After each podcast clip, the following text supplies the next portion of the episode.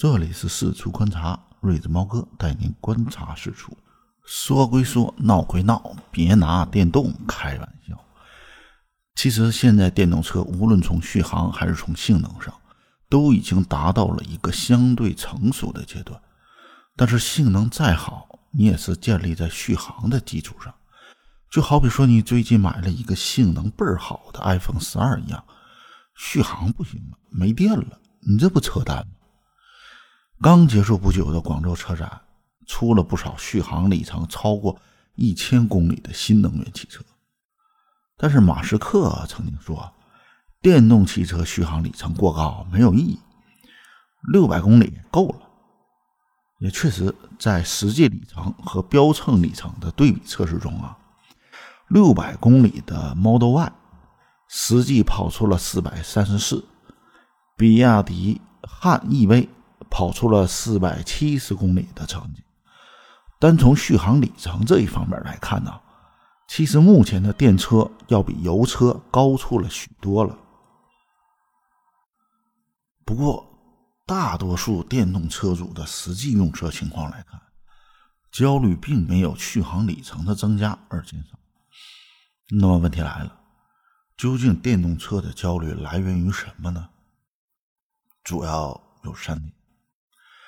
第一个是不确定因素太多，不同于汽油，电动车的续航里程啊普遍虚标。虽然说官方宣称自己的电动车有六百公里，还是一千公里，但实际的续航里程基本上都是按照六折到八折的计算，而且这还是基于环境正常条件下，也就是说温度适宜。就比如说北方的寒冷地区。那续航基本上就是一个拉垮的状态。早前有一位特斯拉车主曾经闹过，去 4S 店拉横幅，因为他的 Model 3标准续航版本号称468公里的续航，实际里程仅为220。电动车的车主啊，为了增加点续航，那是想出了各种方法啊。比如说糊住车上的缝隙以减小风阻，冬天不开空调以进行节能省电，还有为了保住续航，在拥堵路段直接下车休息，因为使用车内的设备，续航它也一直在掉。第二个原因呢是充电站的普及率过低，截止到二零二一年九月。全国充电站基础设施数量啊，累计达到了二百二十二万台，同比增长了百分之五十六点八，车桩比为三点零五比一，也就是说，平均一个充电桩供三台电动车使用。这么看，也都基于处于够用啊。但是，这二百二十三万台的充电桩，其中有一百一十七万台是私人的。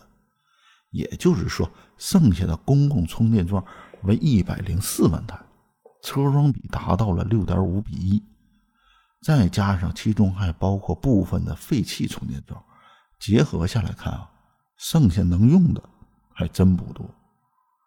再来看下一个数据，从各省份公共充电桩的分布来看，广东、北京、上海的保有量位于前三位的。也就是说，如果你处于北上广这一类超一线城市的话，充电基本上不存在什么问题，普及率啊还挺高的。但是如果你是偏远一点的地区，那就很悬了。第三个，充电的效率有待提升。在国庆出游期间啊，大家能看到这么新闻：有电车用户因为争夺电桩啊，大打出手。而且充电的排队排出了老长老长的，不少网友就说了：“不就能礼让一下吗？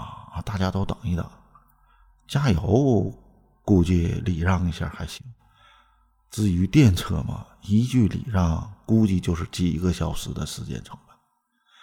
这其实也是一定程度上啊，反映了充电速率的问题，而这恰恰是里程焦虑的最关键的点。”油车加满一箱油，最多也就两三分钟，又可以跑几百公里。而电动车充到百分之八十，最快也得三十分钟以上。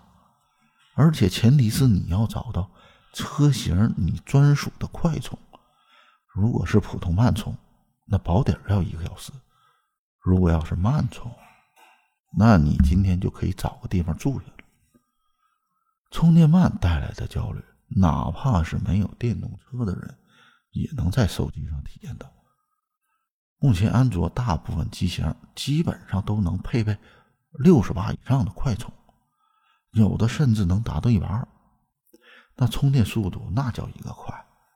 以前不是有个广告吗？充电十分钟，装逼仨小时。而另一边，苹果还是坚守着二十瓦，再加上天冷掉电，两者一对比，焦虑哎就出来了。哪怕人人喊焦虑，电动车作为未来的趋势，这已经是一个不争的事实。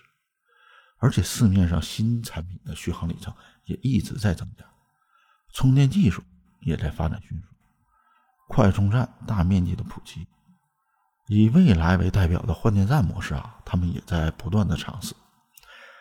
这无疑是为了解决消费者的焦虑问题，但是前提是得把各车企的电池规格统一，并且将换电站的普及率能提高到目前加油站数量的水平，才可能实现。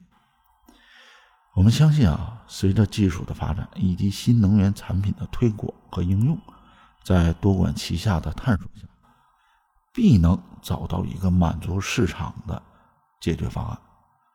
从现阶段来看，留给电动车可发展的空间还是很大，路也还很长。油车也不是短时间就能淘汰的，至少在东北严寒地区，说全面替换那还为时过早。未来哪种模式能够胜出，还得看。市场的检验。